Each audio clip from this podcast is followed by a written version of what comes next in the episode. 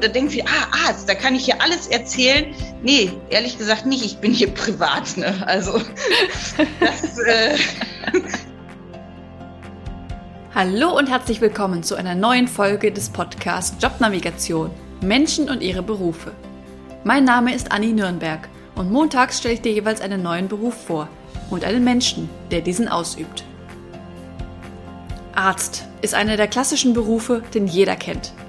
Auch beim Hausarzt ist wahrscheinlich jeder Erwachsene schon mal gewesen. Aber weißt du wirklich, wie es ist, ein Hausarzt zu sein? Was sind die Herausforderungen des Berufes? Was macht ein Hausarzt außerhalb der Sprechstunde? Das und mehr erfährst du in dieser Folge von der Hausärztin Anne. Heute interviewe ich eine Hausärztin oder Allgemeinmedizinerin, die liebe Anne. Schön, dass du da bist, Anne. Ja, sehr gerne, Anni. Außerdem habt ihr sie gerade schon gehört, meine kleine Tochter ist dabei. Das ließ sich heute nicht anders einrichten. Wir probieren das einfach mal aus, wie das ist, ein Interview mit Baby zu führen. Ihr Zuhörer und Zuhörerinnen könnt mir auch gerne schreiben, wie ihr das findet, ob sie euch sehr gestört hat oder überhaupt nicht oder irgendwas dazwischen. Meldet euch gerne. Aber jetzt zu dir, liebe Anne, und deinem Beruf. Du bist angestellte Hausärztin in einer Praxis in Aachen. Ja, ungefähr genau in der Städteregion Aachen, in Basweiler-Setterich ist es ganz okay. genau. Aber genau, Fachärztin für Allgemeinmedizin, also sprich Hausärztin und angestellt im Moment. Und du kriegst ja fast jedes Krankheitsbild zu sehen. Welches findest du besonders spannend? Ach, das kann man eigentlich gar nicht so sagen. Die Vielfalt finde ich eigentlich das Spannende. Das hat man auch an und für sich nur so ähm, in der Hausarzttätigkeit. Ansonsten, wenn man im Krankenhaus arbeitet, kommen ja entweder dann in die innere Medizin die Herzinfarkte oder in die Neurologie die Schlaganfälle. Und das verteilt sich alles so. In die Hausarztpraxis kommt wirklich alles. Und dieses, wie man das nennt, unausgelesene Patientengut, das ist das, was ich spannend finde. Also da kommt ein Patient rein, man weiß gar nicht, was der hat. Es gibt alles von dem akuten Herzinfarkt, der dann natürlich sofort mit Rettungsdienst und Notarzt weiter in die Klinik geleitet werden muss, ja, bis hin zu dem, der letztendlich einfach keinen Bock hat zu arbeiten und äh, eine Krankmeldung haben will. Oder auch ganz banalen Sachen, kleine Wunde, die nicht gut heilt, bis hin, wie gesagt, zu den Sachen, die man sofort weiter ins Krankenhaus schicken muss. Auch einen Schlaganfall habe ich schon in der Praxis gesehen. Ist natürlich bei mir auch nicht gut aufgehoben. Das ist nichts, was man ambulant behandeln kann ist alles dabei. Und das ist eigentlich das, was ich am Hausarztdasein so spannend finde. Ja, das hört sich extrem vielseitig an. Also es gibt wahrscheinlich ja so ein paar Dinge, die du nicht zu sehen kriegst, also die ganz akute Sachen, aber ansonsten alles, was ich mir wahrscheinlich vorstellen kann. Kannst du mal ein paar Beispiele nennen? Üblicher Arbeitstag kommt eigentlich alles vor. Also im Moment natürlich auch sehr viele Erkältungskrankheiten, mhm. die dann PCR-Abstrich bekommen. Aber auch da muss man aufpassen. Ähm, nicht jeder, der erkältet ist oder sich mit Erkältungssymptomen vorstellt, ist einfach nur erkältet. Da muss man schon ein bisschen hinterfragen. Es gibt ja auch immer noch andere Erkältungskrankheiten, also Lungenentzündung durch Bakterien, wo man Antibiotikum verabreichen muss muss man so ein bisschen erfragen. Wir hatten auch eine Patientin, die letztlich eine Lungenembolie hatte, also ein Gerinnsel in einem Gefäß und deswegen Luftnot und Husten und äh, auch etwas Brustschmerzen hatte, aber die Luftnot war eigentlich das Führende. Deswegen dachte sie, sie hätte sich mit Corona angesteckt. Das war mhm. nicht der Fall. Die musste letztlich auch im Krankenhaus behandelt werden, ist sogar daran verstorben. Da muss man so ein bisschen ähm, ja, gucken, dass man nichts übersieht. Ansonsten häufige Ursache auch zum Beispiel Brustschmerzen, das kann alles sein. Die junge 20-jährige Frau hat ja wahrscheinlich irgendwie sich ähm, muskuloskeletal, also irgendwie, weiß nicht, ähm, eine Nervenreizung zum Beispiel auch, dadurch, dass sie sich verdreht hat, zugezogen beim 55-jährigen Mann, wo der Vater schon den Herzinfarkt hatte, muss man da ein bisschen genauer gucken. Ähm, da gibt's aber auch diverses, was wir schon in der Hausarztpraxis machen können. EKG können wir machen. Wir können einen Troponin-Schnelltest machen. Das ist ein Schnelltest auf Herzenzyme. Wenn ein Herzmuskelschaden da ist, ist der Wert erhöht. Dann weiß ich, okay, da ist was ganz Akutes.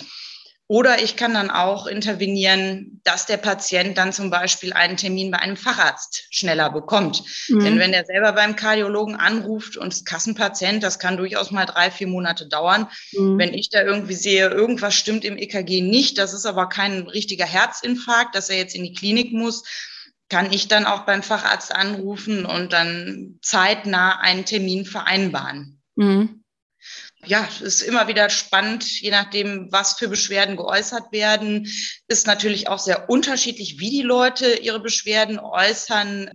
Patienten sind ja auch ganz normale Menschen. Es gibt da alles von der ganz einfachen Arbeiterin die ähm, auch keine höhere Bildung genossen hat und sehr einfach auch ihre Symptome, ihre Beschwerden schildert, bis hin zur Professorin oder ähnliches, äh, die dann ganz detailliert genau ihre Beschwerden schildert. Und da muss man natürlich auch auf die Patienten eingehen, sie da abholen, wo sie sind in deren Sprache sprechen und natürlich auch das weitere Vorgehen entsprechend adäquat erläutern. Das kann manchmal sein, dass ich sage, nehmen Sie die Pille, eine morgens, eine abends, bis die Packung leer ist. Oder ich erkläre detailliert, wie das Präparat wirkt, wie das einzunehmen ist, ähm, was für Nebenwirkungen auftreten könnten, ähm, wenn danach gefragt wird, beziehungsweise manchmal ist es auch wichtig, darauf hinzuweisen und das in der entsprechenden Sprache letztendlich der Patienten auch zu tun. Denn mhm. nur wenn die verstehen, was ich möchte, können die auch die Anweisungen umsetzen. Und nur dann ist eine gute Behandlung auch möglich. Ja. Durch Mitarbeit des Patienten. Klar. Gibt da bestimmt auch Patienten, die dann alles schon gegoogelt haben und dann meinen zu wissen, was sie haben, oder? Wie ist das für dich? Ja, also Google ist äh, Segen und Fluch zugleich. Manchmal ist es ganz gut, wenn die Leute irgendeine seltene Erkrankung haben, dann findet man auch Selbsthilfegruppen oder ähnliches. Wenn man aber einfach undifferenziert zum Beispiel Brustschmerzen bei Google eingibt, und man ist eine, wie ich eben sagte, junge Frau, die eine Nervenreizung hat, äh, also eines oberflächlichen Hautnerven. Und es ist ja sehr unwahrscheinlich, dass eine junge, kerngesunde Frau einen Herzinfarkt hat. Das muss man ja einfach mal sagen. Und die gibt dann Brustschmerzen bei Google ein. Und dann kommen natürlich die wildesten Diagnosen. Herzinfarkt, Lungenembolie, hatte ich eben schon gesagt, dieses Gerinnsel, ähm, diverse andere Sachen, dass die äh, ein Pneumothorax, also dass ein Riss in der Lunge ist, auch das kann Brustschmerzen machen. Dann kriegt sie auf einmal Luftnot dazu, weil sie hyperventiliert. Und dann sitzt sie vor mir in der Praxis völlig panisch und berichtet mir von ihren Google-Recherchen. Das ist dann in dem Fall natürlich nicht zielführend. Deswegen, also es gehört ja immer zu einer Diagnose, die dann ja letztendlich mit Google manchmal auch gestellt wird, eine äh, Befragung dazu, wo man genau guckt, passt das oder passt das nicht dazu. Herzbeschwerden sind zum Beispiel meistens belastungsabhängig. Das ist ja letztlich eine Pumpe. Und wenn die nicht in Ordnung ist, tut dies natürlich vor allen Dingen unter Belastung nicht. Mhm ja, viele kriegen ja dann ihre, ihre Brustschmerzen auch in Ruhe oder bei bestimmten Bewegungen, wenn, je nachdem, wie die sich drehen, wenn dieser Nerv eingeklemmt ist. Und das muss man natürlich werten können, muss auch wissen, in welche Richtung geht das. Dann muss man noch entsprechend untersuchen. Die Möglichkeit besteht ja zu Hause auch nicht. Also EKG, mal abhören etc. Genau. Ja, krass. Da muss man ja wahrscheinlich auch psychologische Kompetenzen haben, um Leute wieder runterzuholen, teilweise. Tatsächlich gehört zur Facharztausbildung Allgemeinmedizin ja auch die psychosomatische Grundversorgung. Ja. Das heißt, das machen wir jetzt nicht nur in diesen Fällen häufig, sondern man sieht ja auch über die Corona-Zeit jetzt noch mal deutlicher, dass auch psychische Erkrankungen, Depressionen, ja. Angststörungen sehr zugenommen haben.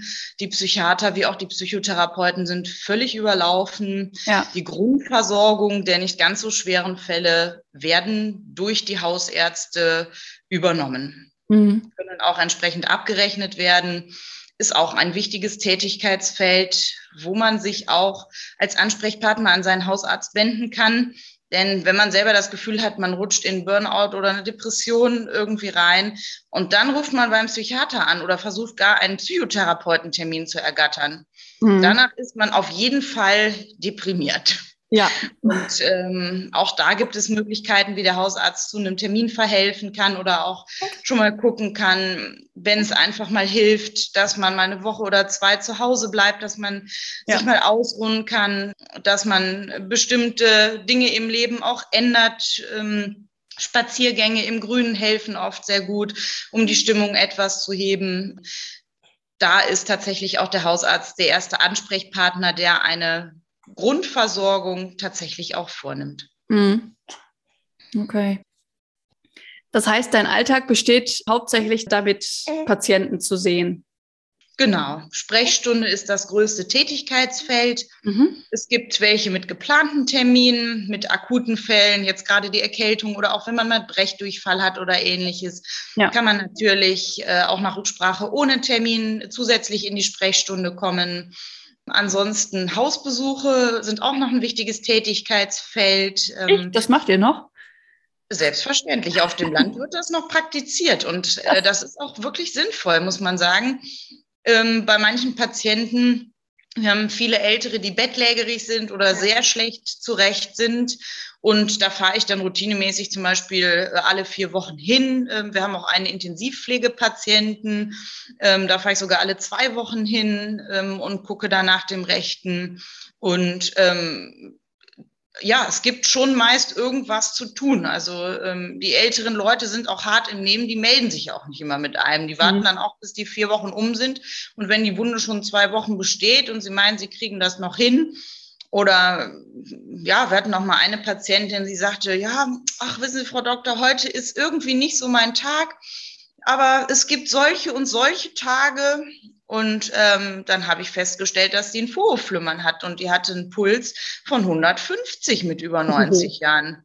Und das hat die natürlich gemerkt. Aber ja, sie meinte, es wäre nicht so ein guter Tag. Das ist dann tatsächlich sogar im Krankenhaus abgeklärt worden weil ich vor Ort nicht die Möglichkeiten ähm, hatte, ihr Medikamente ohne jegliche Überwachung äh, zu verabreichen. Da braucht man schon mal einen Monitor, wo die Herzfrequenz dann auch angezeigt wird und auch der Blutdruck. Ja ja, da findet sich doch was. Manchmal ist es natürlich auch so ein bisschen Sozialbesuch. Die Leute freuen sich natürlich auch, dass man kommt und mal mit ihnen spricht. Aber auch das ist ja eine wichtige Versorgung, dass sie einfach einen Ansprechpartner haben, dass auch mal jemand vorbeikommt zum Gucken, wie geht's ihnen und wenn Fragen sind, die beantwortet werden können. Ja.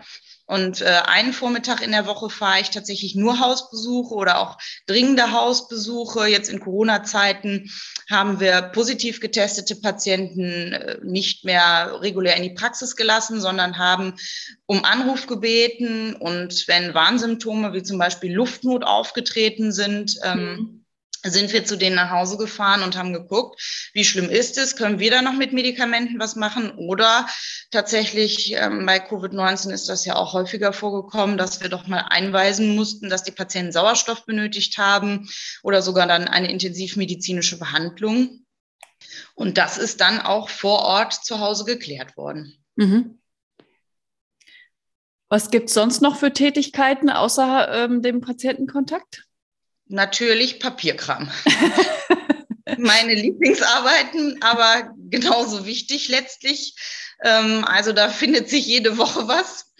Da ich jetzt angestellte Ärztin war, brauche ich jetzt die Kontrolle der Abrechnung oder auch andere Sachen, also Praxisinhaber sind selbstständig. Also wenn die Glühbirne kaputt geht, wenn neues Ultraschallgerät angeschafft werden soll, wenn die Wand neu gestrichen werden soll, um sowas alles kümmern die sich, selbst wenn nur der Schreibtischstuhl defekt ist.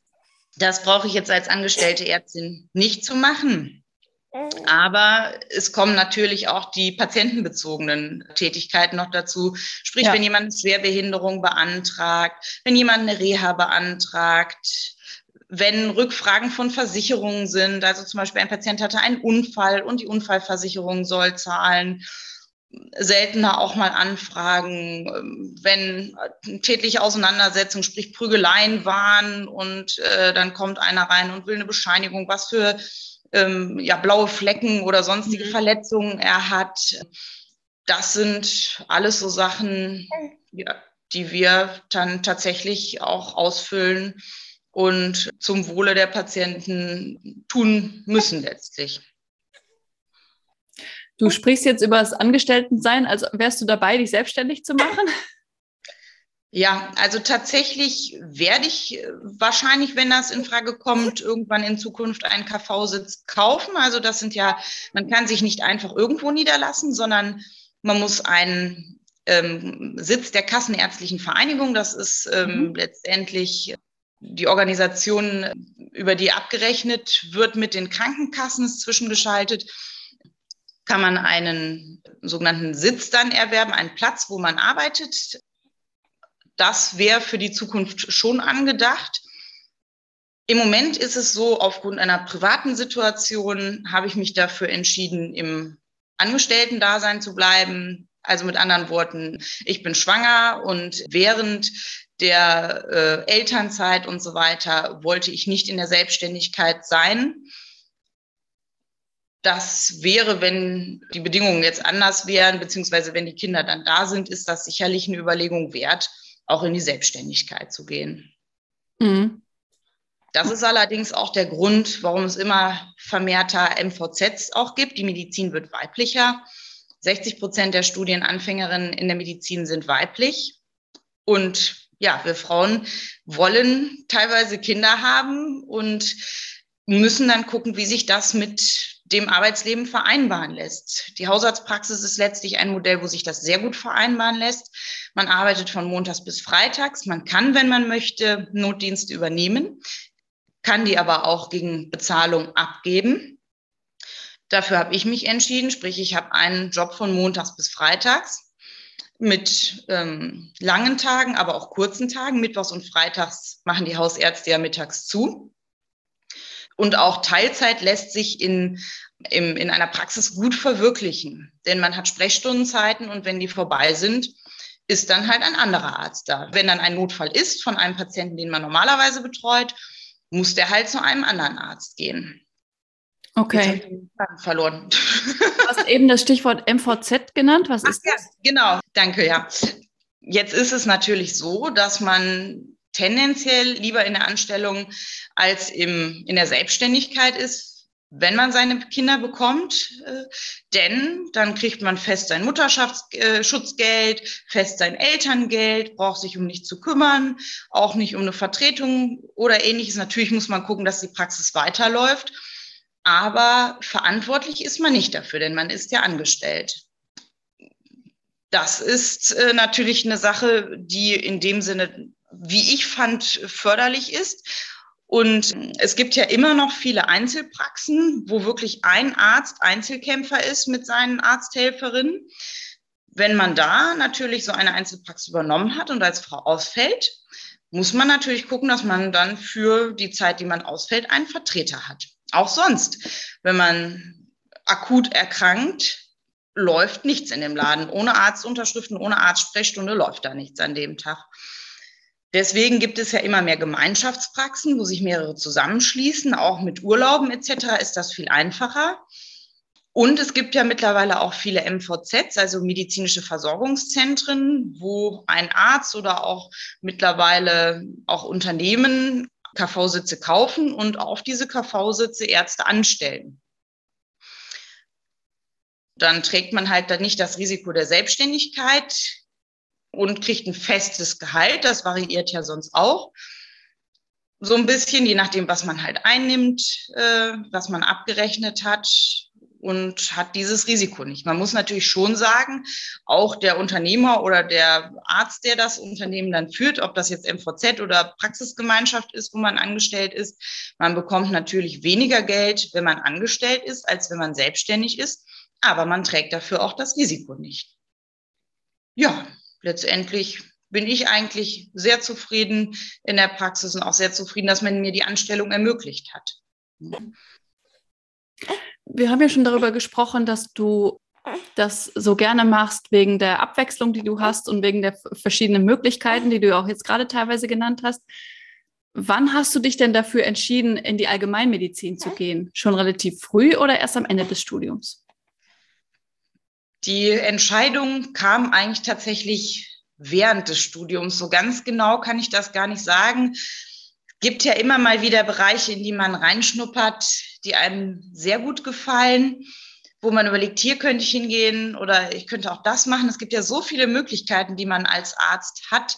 Also es gibt ja so viele verschiedene Fachbereiche, die sich auch grundlegend unterscheiden, ob man jetzt Augenarzt ist, der sich den ganzen Tag nur Augen anguckt, ob man Neurologe wird, der alle nervenärztlichen Krankheiten behandelt, ob man Chirurg wird, der schneidet, ob man vielleicht ganz rausgeht, auch ähm, zum Beispiel Journalist wird ähm, oder auch wie Eckhard von Hirschhausen äh, solche Dinge macht. Das ist ja letztlich alles möglich, ähm, ja, bis hin dann letztendlich ähm, zu Schreibtischtätigkeiten, medizinischer Dienst der Krankenkasse, wo man ja überwiegend Akten bearbeitet den ganzen Tag. Auch diese Sachbearbeiter sind sehr wichtig oder Pathologie, wo man Leichen obduziert. Das sind ja wirklich vollkommen verschiedene Tätigkeitsbereiche, in die man während des Studiums auch alle reinschnuppert. Ähm, ja. Ich muss tatsächlich sagen, die Allgemeinmedizin hat mich so angesprochen wegen der Vielfältigkeit. Aber auch ein anderer wichtiger Aspekt waren die Arbeitszeiten und die Lebensqualität, die man dadurch hat. Ähm, ich habe auch eine Zeit in der Chirurgie gearbeitet während der Ausbildung, auch als Ärztin in der Notaufnahme. Also da war von 50 bis 75 Stunden die Woche alles normal. Und wenn man 75 Stunden die Woche auf der Arbeit ist, mit Nachtdiensten und so weiter, ist man zu Hause eigentlich überwiegend ja, zum Essen und zum Schlafen und braucht nicht viel anderes machen. Also ich hatte lange Zeit noch geschwankt zwischen Chirurgie und Allgemeinmedizin und die Arbeitsbedingungen haben letztendlich den Ausschlag gegeben. Mhm obwohl die Allgemeinmedizin jetzt auch nicht weniger spannend ist, aber es gibt ja doch immer Bedingungen, die einen mehr ansprechen und die einen weniger ansprechen. Ja. Und ich kann mir nicht vorstellen, mit 50 oder 60 ähm, da immer noch 75 Stunden die Woche auf der Arbeit zu sein. Das mhm. kann ich mir einfach nicht vorstellen.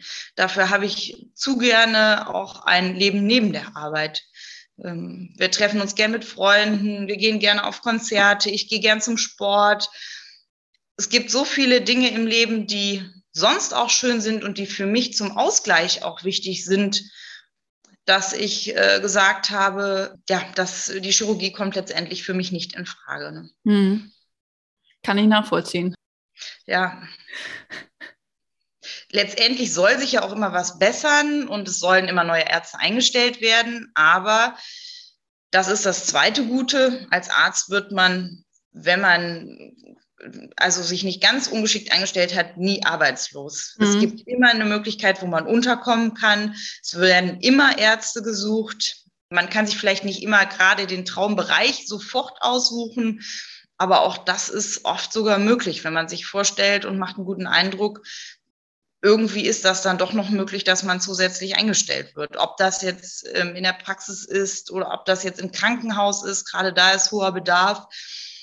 Ich meine, die 75-Stunden-Wochen kamen auch nicht dadurch zustande, dass einfach ausreichend Personal da war. Ne, das ja. war auch einfach, hier ist keiner, der den Dienst besetzt man ist natürlich auch leicht erpressbar, wenn da keiner ist und dann ist die Notaufnahme nicht besetzt oder dann ist ähm, der OP nicht ausreichend besetzt für eine Notfalloperation.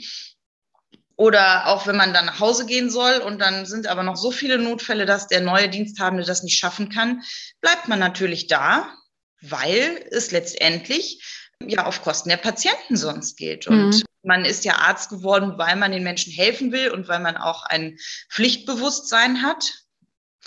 Und dann bleibt man doch vor Ort und macht auch nach der 24-Stunden-Schicht dann noch irgendwelche Aufnahmen. Mhm. Ja, das kann ich mir vorstellen, dass das, also kenne ich ja auch aus anderen, aus der Pflege und sowas, habe ich das ja auch schon gehört, dass das in Krankenhäusern teilweise echt schwierige Bedingungen sind, um da zu arbeiten. Ja. Was war denn dein Beweggrund, äh, Medizin zu studieren? Ja, also das waren eigentlich mehrere Gründe. Zum einen finde ich es unheimlich spannend, wie unser Körper funktioniert. Mhm. Nach wie vor, wie das alles, das ist doch ein Wunder, dass die Chemie so funktioniert, dass die Zellen sich so teilen, dass äh, es unterschiedliche Organe gibt, die die unterschiedlichsten Aufgaben machen, aber das alles, wenn man gesund ist, harmonisch zusammenwirkt. Das ist doch wirklich ein hochkomplexes Wunderwerk, was wir auch in mancherlei Hinsicht, gerade was das Gehirn betrifft, noch nicht vollständig verstanden haben. Das finde ich total faszinierend, das zu studieren. Wie, was weiß man schon, äh, wie was funktioniert? Mhm. Ähm, das ist sicherlich das eine. Das andere, ich arbeite gerne mit Menschen. Ich wollte auf jeden Fall einen Beruf, wo ich auch mit Menschen kommuniziere, mit Menschen zu tun habe, auch mit ganz unterschiedlichen Menschen. Ein Schreibtischjob, wo ich nur Akten arbeite, das wäre wirklich absolut überhaupt nichts für mich, äh, wenn ich total fehl am Platze. Ähm, ich fasse auch gern an, ich nähe chirurgisch und ähnliche so Handarbeiten, Sachen habe ich auch immer schon gerne gemacht. Und ähm, letztendlich ist Arztdasein, gerade auch in der Hausarzttätigkeit, auch ein gewisses Lehrerdasein. Was macht mhm. Ihr Körper? Was machen wir jetzt, um das zu beheben? Auch das mache ich total gerne. Den Leuten ja die Welt erklären, manchmal so ein bisschen Wobei man da ja sehr unterschiedlich anfängt auch. Ne? Also ja. manchen muss man erklären bei Brechdurchfall, ähm, ja, ich habe Schonkost zu mir genommen, Salat. Okay, das, ähm, ich habe mal zu Hause eigentlich auch schon gelernt, dass man in den Fällen vielleicht doch eher Zwieback und Salzstangen zu sich nimmt ja, bei anderen startet man auf ganz hochkomplexem Niveau. Also neulich war eine Patientin da, ähm, die war mit unklaren Beschwerden mittlerweile bei drei Rheumatologen gewesen, die sich den ganzen Tag nur mit Rheuma beschäftigen und ähm, ja, hatte aber nicht ganz verstanden, was die Rheumatologen ihr gesagt hatten, kam jetzt mit diesen hochspezifischen Befunden zu mir.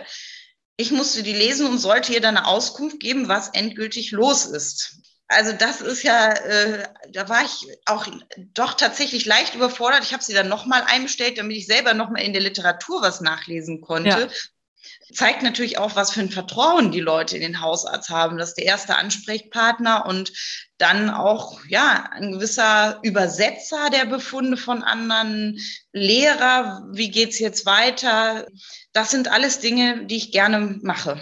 Mhm könnte mir vorstellen, also du hast ja selber schon gerade gesagt, dass du auch mal was nachlesen musstest. Man kann ja gar nicht alles wissen. Das ist ja so divers, mit was die äh, Leute alles zu einem kommen. Ja. Absolut. Ich meine, dafür gibt es ja auch die ganzen Spezialisierungen. Sonst gäbe ja. es einen Arzt und der wüsste alles. Ja. Dem ist ja absolut nicht so. Als Hausarzt behandle ich alles oder was heißt, behandle ich alles? Ich muss ja oft sagen, hier ist meine Grenze. Wir haben ja auch nicht die Möglichkeiten, alles zu machen. Ne? Also zum Beispiel ein Herzultraschall habe ich auch in der Klinik gelernt, machen wir aber nicht in der Hausarztpraxis. Da muss man zum Herzspezialisten für gehen rheumatologische Untersuchungen. Es gibt so viele Blutwerte, die man da bestimmen kann. Ähm, auch das kann unser Labor bestimmen, aber das muss ich ja irgendwie auswerten und muss dann auch gucken, je nachdem, es gibt so viele neue Therapeutika da, ähm, Biologika, Infusionen, die manchmal mehrere tausend Euro kosten. Da kenne ich mich auch einfach nicht perfekt mit aus. Oder auch Augenheilkunde, da haben wir gar nicht das Werkzeug und ich habe auch nicht das Wissen dafür, das alles genau zu untersuchen. Mhm das ist natürlich auch eine Sache.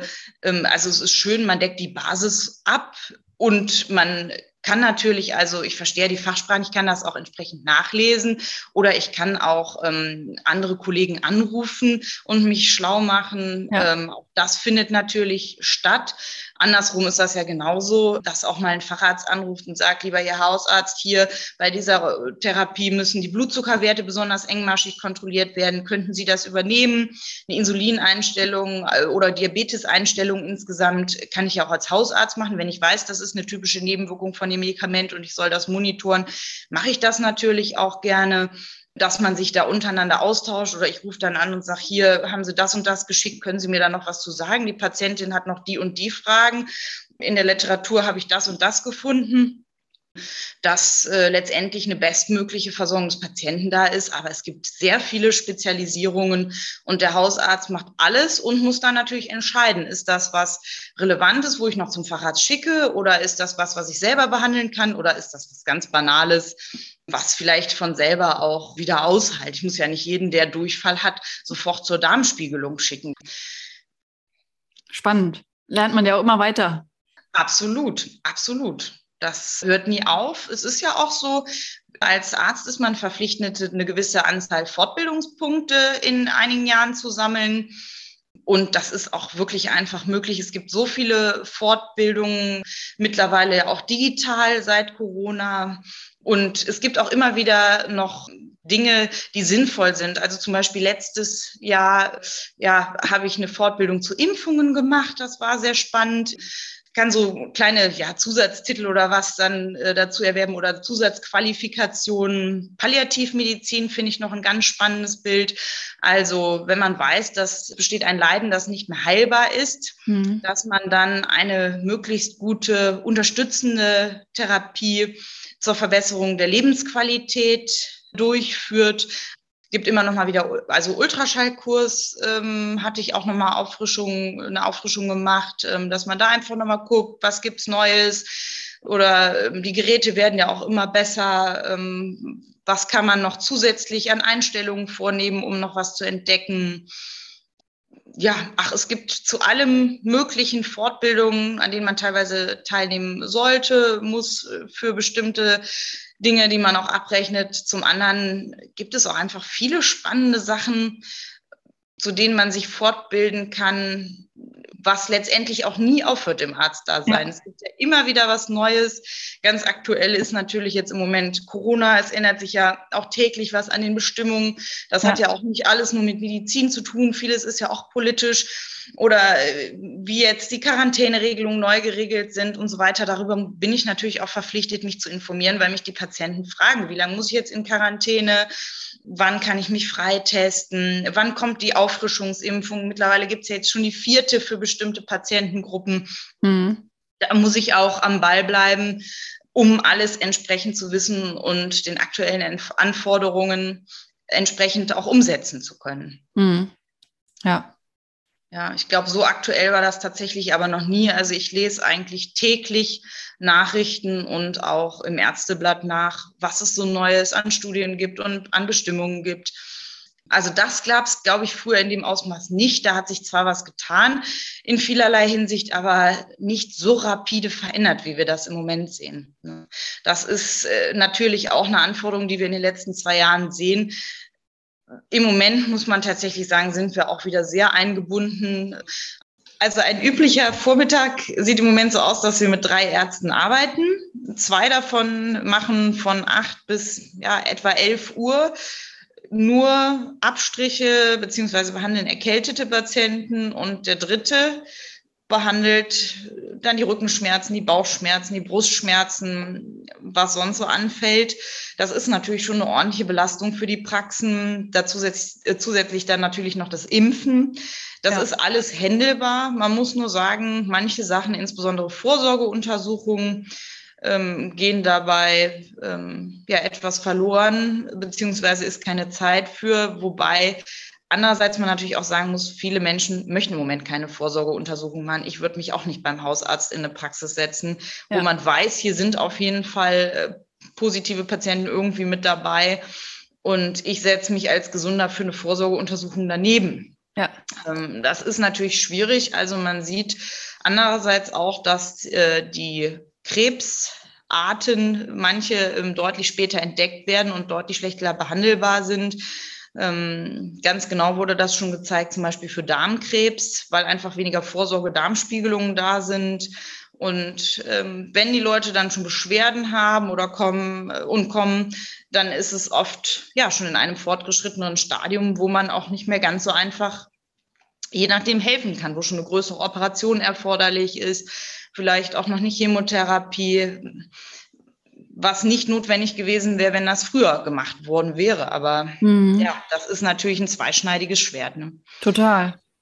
Ja, krass.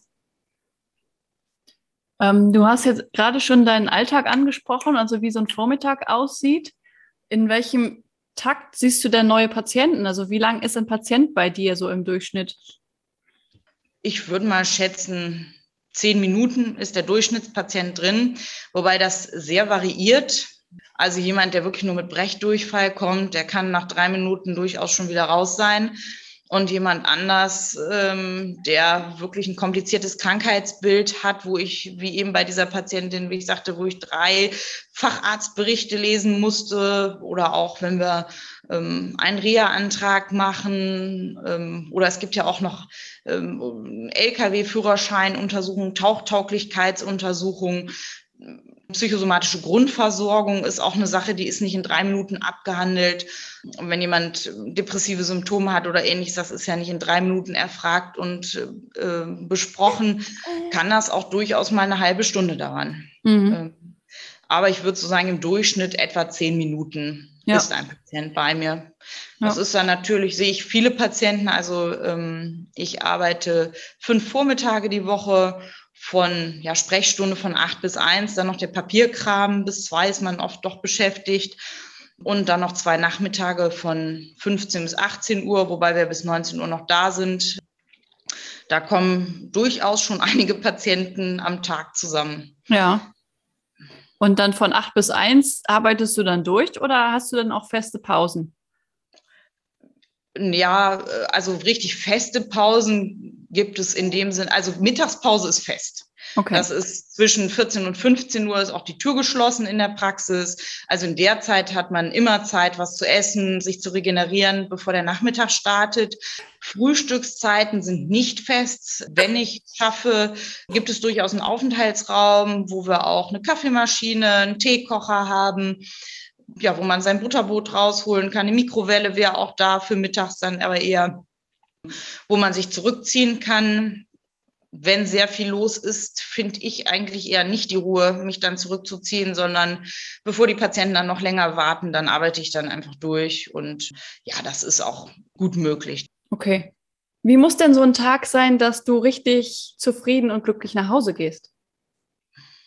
Also in den allermeisten Fällen gehe ich glücklich nach Hause. Das hat natürlich so ein bisschen was damit zu tun, also wenn fünf Patienten hintereinander abends noch kommen, die einfach keinen Bock haben zu arbeiten und nur eine Krankmeldung wollen, also dafür sehe ich mich als Arzt, nur weil man keine, wirklich keinen Bock hat, gibt es ja durchaus. Da habe ich, also das äh, deprimiert mich schon manchmal ein bisschen. Ähm, da weiß ich auch nicht, also dafür habe ich auch nicht so lange studiert und gemacht und getan und komme immer zur Arbeit, auch mit dem Kopf unterm Arm geht man hin, um die anderen Patienten, ähm, wo schon Termine sind, nicht warten zu lassen ähm, oder zu versetzen das sind Sachen, die deprimieren mich schon so ein bisschen. Wobei, wenn ich zu Hause bin, bin ich auch zu Hause. Das ist mein Arbeitsalltag. Manche Sachen verfolgen einen natürlich schon, mhm. aber eigentlich ist das dann auch abgehakt, was einen natürlich glücklich macht, wenn man wirklich das Gefühl hat, hier konnte man helfen, hier konnte man was bewegen. Das macht einen natürlich glücklich. Glücklich macht einen auch, wenn die Praxisabläufe gut geordnet sind, da nicht so ein Chaos ist, da auch eine Arzthelferin bereitsteht, die, die entsprechenden Maßnahmen, die man vielleicht noch haben möchte, wenn man EKG geschrieben haben möchte, wenn das ja. alles läuft, wenn genug Personal da ist. Wir sind da wirklich ein nettes Team, machen auch immer mal wieder Ausflüge und sowas zusammen, ähm, damit ja einfach die Struktur gut ist, dass man sich gut versteht, denn wir arbeiten ja alle zusammen. Also wenn das Ganze, ja, sag ich mal, rund läuft, die Patienten nicht zu lange warten müssen, schnell das EKG oder ähnliches bekommen, auch eine gewisse Dankbarkeit vielleicht haben, dass das dann alles so geklappt hat. Das ist das, was einen auf der Arbeit glücklich macht. Mhm. Ähm, wobei, wie gesagt, das ist eigentlich schon, dass man sich zu Hause distanzieren muss das finde ich auch ganz wichtig, dass man das so ein bisschen trennen kann. Das muss man, ja. glaube ich, auch. Wenn man ja. da jeden einzelnen Fall mit nach Hause schleppt und es gibt ja wirklich auch schwere Schicksalsschläge, wenn man das alles sich so zu Herzen nehmen würde, als wäre das persönliches Leid, kann man, glaube ich, den Arztberuf auch nicht gut ausüben. Mhm. Wie ist es denn, wenn du mit Freunden unterwegs bist? Kriegst du dann ständig irgendwie Fragen, ich habe da das und das, kannst du mal gucken oder was könnte das sein? Also das ist sehr unterschiedlich tatsächlich, wie die Reaktionen sind. Bei den Arztfreunden ist das natürlich eigentlich eher nicht so. Die wissen selber schon, was ist. Es sind nicht alles Hausärzte, dann brauchen die schon mal ein Rezept oder eine Grippeschutzimpfung oder irgendwas. Da fragen die dann eine Blutabnahme, was dann über äh, die Krankenkasse laufen kann. Das geht ja in der, in der Klinik nicht so einfach da abzunehmen das wird dann schon mal angefragt. Und natürlich sind auch unter den Arztfreunden medizinische Themen durchaus in der Diskussion, auch wenn man sich privat trifft. Von meinen ganz alten Freunden, also die ich noch aus, teilweise aus Kindergartentagen kenne, da spielt das eigentlich gar nicht so eine große Rolle. Ganz vereinzelt, dass mal jemand irgendwie anruft und was fragt, wenn eher aber als Zweitmeinung dann, wenn man schon bei einem ja. Arzt war und man hat irgendwas nicht verstanden oder man möchte irgendwie noch mal was ähm, erklärt haben oder will meine Meinung einfach dazu wissen, auch mhm. privat, jetzt nicht nur ärztlich, ähm, was man da tun sollte. Das kommt aber eher vereinzelt. Da, ja, wir kennen uns so lange, da spielen eigentlich andere Themen dann ähm, eine ganz größere Rolle ja, was man schon mal sieht, also wenn man auf einer Party jemand neu kennenlernt und ja, es gibt doch eine gewisse Ehrfurcht Ärzten auch gegenüber. Das ist dann das Erste. Und das Zweite ist dann, dass äh, diese neuen Menschen einem dann jegliche Krankheit erzählen, weil sie denken, es interessiert einen.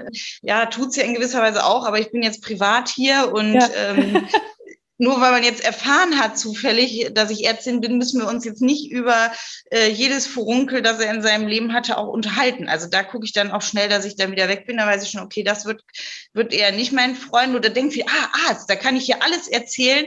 Nee, ehrlich gesagt nicht. Ich bin hier privat. Ne? Also das äh, ja, ist dann doch sehr unterschiedlich. Ja, das glaube ich. Da muss man auch auf der Karnevalsparty. Mhm. Ja, genau. Da möchte ich auch nicht wissen, was er zuletzt da hatte oder was die Oma hatte und weiß der Geier was. Ne? Das ja. interessiert mich auch nicht. Ne? Weiß ich nicht. Wenn, du, wenn man nicht gesund wäre, wäre man ja nicht auf dieser Party. Ne? Ja. Aber das haben bestimmt andere Berufe auch das Problem. Wenn man erzählt, dass man Handwerker ist, fällt auch bestimmt jedem nur noch ein, was man noch gerade brauchen könnte, ja. wo man ihn brauchen könnte oder ja. Ja, das kriege ich ja auch zu hören wenn ich dann erzähle, dass ich Berufscoach bin, ach, meine Tochter, kannst du dich mal eben mit ihr zusammensetzen? Mhm, mal eben. genau. Zwischen Tür und Angel alles klar. Genau. Da muss man tatsächlich auch sagen, ich habe mich absichtlich nicht direkt, also ich hatte mir in Aachen auch Praxen angeguckt, aber ja. nicht die, die direkt neben der Wohnung liegen, also so fünf bis zehn Kilometer Abstand wollte ich schon haben. Ah ja. Ja, wenn man nämlich sonst einkaufen geht. Ich war auch mal in, äh, in dem Dorf, wo ich da arbeite, mal einkaufen. Es ist immer so, man begegnet immer einem Patienten. Und einmal bin ich wirklich einer ganz netten Patientin, ähm, ältere Dame, begegnet grüßte mich auch ganz freundlich, hat mich sofort erkannt. Der nächste Blick ging in den Einkaufswagen. Na, was kauft die Frau Doktor denn ein? Ist das das Obst und Gemüse oder hat sie hier den Alkohol und die, äh, das Fastfood da drin so ungefähr? Ne?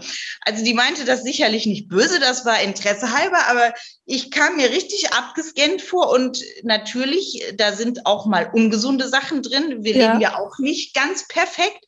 Da war jetzt zum Glück also nicht das Alkohollager oder irgendwas noch bei, aber wenn man für eine Party einkauft und man begegnet so jemand, kann das ja durchaus auch mal passieren. Und ja. ähm, da bin ich eigentlich ganz froh, ähm, dass ich da ein bisschen Abstand habe. Hier in dem Laden, da kennt man mich höchstens privat und da guckt auch keiner, was ich eingekauft hat oder hat schnell noch eine Frage zu der mhm. Behandlung, mhm. die wir gerade durchführen. Eine letzte Frage habe ich noch. Wenn jetzt bei den Zuhörern jemand dabei ist, der sich dafür interessiert, auch Hausarzt, also erstmal Medizin zu studieren und dann Hausarzt zu werden, was könntest du dieser Person noch mitgeben oder was würdest du dieser Person gern mitgeben? Also man braucht auf jeden Fall einiges an Fleiß und Durchhaltevermögen, um das alles zu schaffen. Das Wichtigste ist aber, denke ich, dass man gute soziale Kompetenzen und viel Freude an dem Job hat. Das kann man sich ja auch durchaus schon angucken. Man kann durchaus auch mal ein Praktikum in einer Hausarztpraxis oder auch im Krankenhaus machen. Das halte ich für sinnvoll, wenn man sich unsicher ist. Und wie gesagt, das Wichtigste ist einfach, dass man ja mit, äh, mit Fleiß, äh, Freude und auch viel Geduld dabei ist. Denn das ist eine lange Zeit. Ähm, sechseinhalb Jahre dauert das Studium, fünf Jahre dauert danach nochmal die Facharztausbildung. Mhm. Man muss sich darüber im Klaren sein, dass man auf jeden Fall, auch wenn man in eine Praxis will, ins Krankenhaus muss, äh, mit allem, was dazu gehört, 24 Stunden Schichten und so weiter, ohne dass man da geregelte Pausenzeiten hat das muss man schon wirklich wollen und man muss auch wirklich die Geduld haben, sich den ganzen Tag mit Patienten auseinanderzusetzen, auch solchen ja, die ähm, mit einem quersitzenden Pups kommen oder seit drei Wochen Kopfschmerzen haben und dann freitags abends um neun Uhr in die Notaufnahme kommen. Auch dafür muss man Geduld haben. Die haben ein akutes Anliegen, dann muss man halt gucken und dann muss man manchmal auch sagen, ganz ehrlich, also ich weiß nicht, was sie jetzt gerade hier machen, aber ähm, es gibt halt nicht immer nur, wie das äh, in manchen Arztsälen der Fall ist, immer nur die ganz akuten Fälle und das, was ganz gut zu regeln ist. Ähm, da sollte man schon Freude haben, ähm, auch am Umgang mit Menschen insbesondere. Mhm. Ja, und das hast du ja auf jeden Fall. Also ich habe dich als sehr, sehr kontaktfreudig immer erlebt. Das stimmt, ja. Also für mich ist das absolut das Richtige. Ja. Ähm, Das äh, kann ich nur so bestätigen. Das werde ich auch, also Hausarzt da sein kann man auch, also das kann ich auch notfalls wahrscheinlich, wenn es gesundheitlich alles so klappt und ich mir das privat so vorstellen kann, bis 70 sicherlich durchhalten. Das wäre in anderen Berufen sicherlich nicht der Fall. Und also in den allermeisten Fällen gehe ich auch mit Freude zur Arbeit und ja, mache das gerne. Ja, sehr cool. Dann beenden wir hiermit das Interview. Ich danke dir vielmals für die spannenden Geschichten, die du erzählt hast. Ja, sehr, sehr gerne. Cool. Das war eine weitere Folge des Podcasts Jobnavigation. Menschen und ihre Berufe mit Anni Nürnberg. Ich hoffe, du kannst jetzt besser beurteilen, ob die Medizin oder speziell die Allgemeinmedizin etwas für dich sein könnte. Falls du noch eine Frage zu dem Interview hast, schreib mir gerne eine E-Mail an podcast.jobnavigation.de. Du kannst mir auch schreiben, wenn dich ein bestimmter Beruf interessiert, der noch nicht im Podcast vertreten ist. Dann suche ich einen Interviewpartner, der uns diesen vorstellen kann. In der nächsten Folge geht es weiter mit einer Gästin, die ganz kreativ arbeitet, einer Puppenmacherin. Bleib dran, um mehr zu erfahren. Deine Anni von Jobnavigation. Naja, jedenfalls bekam ich eine E-Mail aus Kalifornien, aus den USA, ob die Lilly denn zu kaufen wäre. Und dann habe ich mir nur gedacht, das kann doch jetzt nicht wahr sein.